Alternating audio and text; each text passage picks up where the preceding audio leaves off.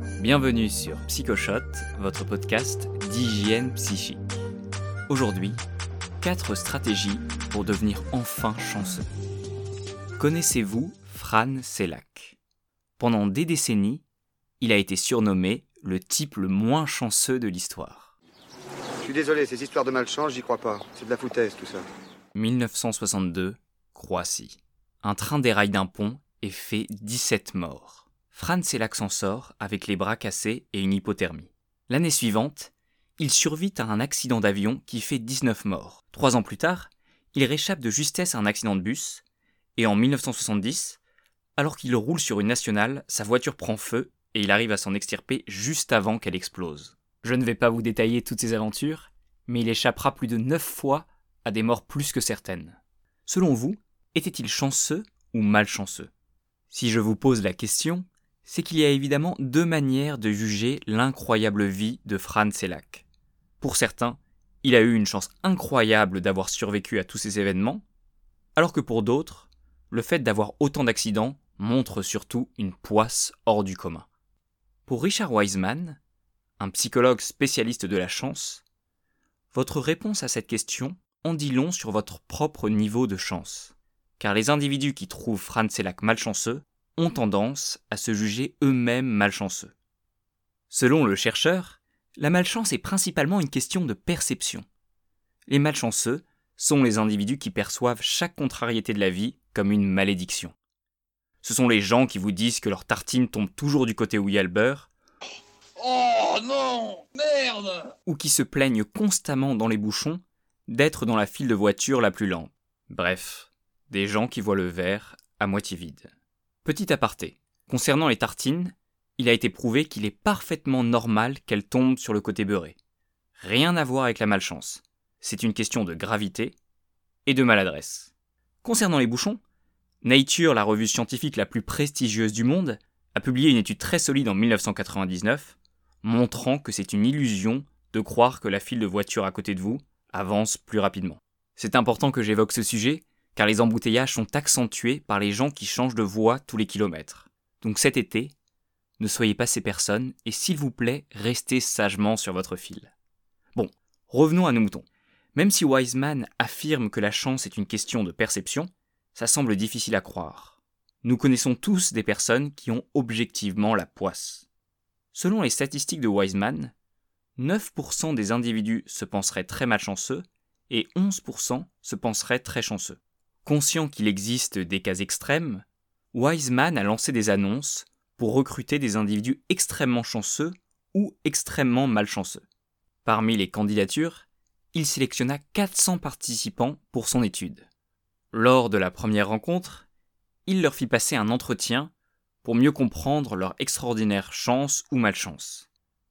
Par exemple, il reçut Jessica, une hôtesse de l'air de 27 ans qui avait déjà connu plusieurs atterrissages d'urgence, ce qui est plutôt rare, et du coup, plus aucun pilote ne souhaitait l'avoir dans son avion.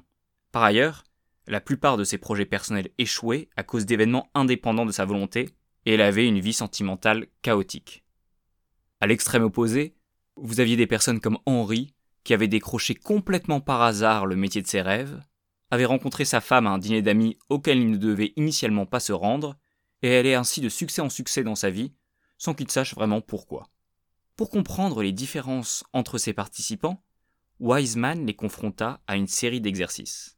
Dans une de ses expériences, il demanda à des sujets de feuilleter un magazine et de compter le nombre de photographies. Il promit une récompense à qui donnerait la bonne réponse. La majorité des chanceux finirent l'exercice en moins de 30 secondes, quand les malchanceux mirent plus de 2 minutes. Pourquoi selon vous? Sur l'une des pages du magazine, était écrit en gros Arrêtez de compter, il y a 43 photos dans ce journal. La majorité des individus chanceux lurent le texte de cette page et finirent l'exercice. En revanche, la plupart des malchanceux étaient trop concentrés sur les images et ne lurent pas le texte. D'autres exercices de ce type ont mis en évidence que les personnes malchanceuses suivent davantage les règles, sont plus méticuleuses et attentives aux détails. A l'inverse, les personnes chanceuses prennent davantage de distance par rapport à leur travail, ce qui, dans le meilleur des cas, leur offre une vue d'ensemble des situations et donne davantage d'occasions de repérer les bonnes opportunités. Autre différence notable entre ces deux populations, Les entretiens mirent en évidence que pour une même situation, les personnes malchanceuses vont être plus méfiantes et ne vont pas se tourner vers les autres pour leur demander de l'aide, ce qui augmente leur probabilité d'échec. C'est une différence fondamentale car la majorité des succès des chanceux étaient liés à leur capacité à solliciter des inconnus pour leur venir en aide. Wiseman prit également conscience que pour une partie des malchanceux, leur malchance était presque réconfortante. Elle leur permettait de ne pas culpabiliser et de justifier leurs échecs en se disant que ce n'était pas de leur faute. En analysant ces résultats, Wiseman se posa une question. Et si nous pouvions renverser la chance et rendre les malchanceux chanceux? Il conçut une formation intitulée la Luck School, où il demanda aux malchanceux d'effectuer des exercices quotidiennement pour améliorer leurs chances. Le résultat 80% des participants indiquèrent qu'ils se sentaient bien plus chanceux à l'issue de la formation. Je vous enverrai dans les prochaines semaines des exemples d'exercices de la Lux School sur Facebook et Instagram. Mais aujourd'hui, je vais vous résumer les 4 stratégies à mettre en place dès maintenant pour augmenter votre chance. Stratégie 1. Diversifier votre vie. La première règle pour être chanceux est d'éviter la routine. Il faut s'assurer chaque semaine de rencontrer une nouvelle personne. À chaque dîner ou soirée, passez 20 minutes avec un inconnu, même si c'est désagréable pour vous. Prenez constamment des petits risques.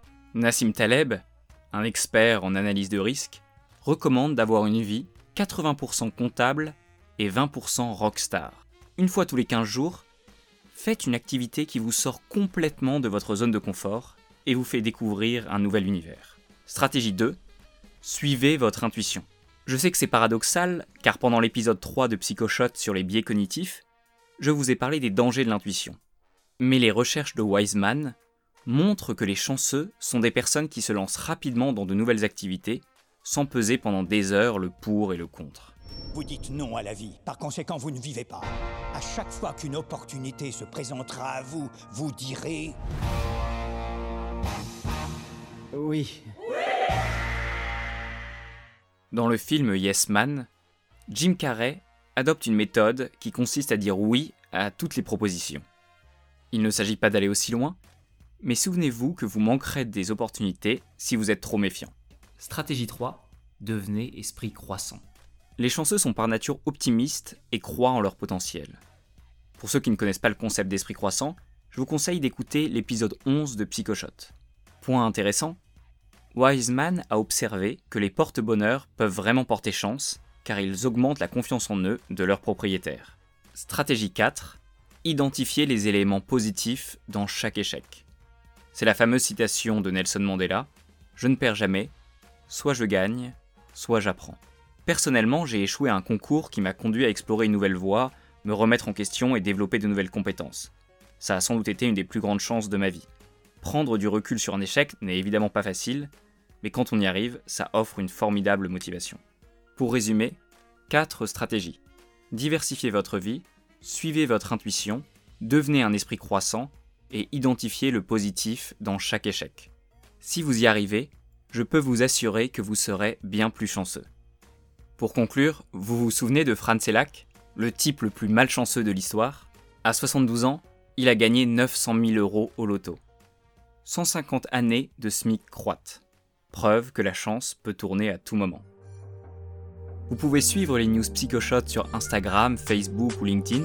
Et bien sûr, si vous avez 30 secondes, ce serait génial si vous pouviez noter 5 étoiles Psychoshot sur iTunes ou Apple Podcast. C'est la meilleure manière de nous aider. À la semaine prochaine pour un nouvel épisode, et d'ici là, prenez soin de vous.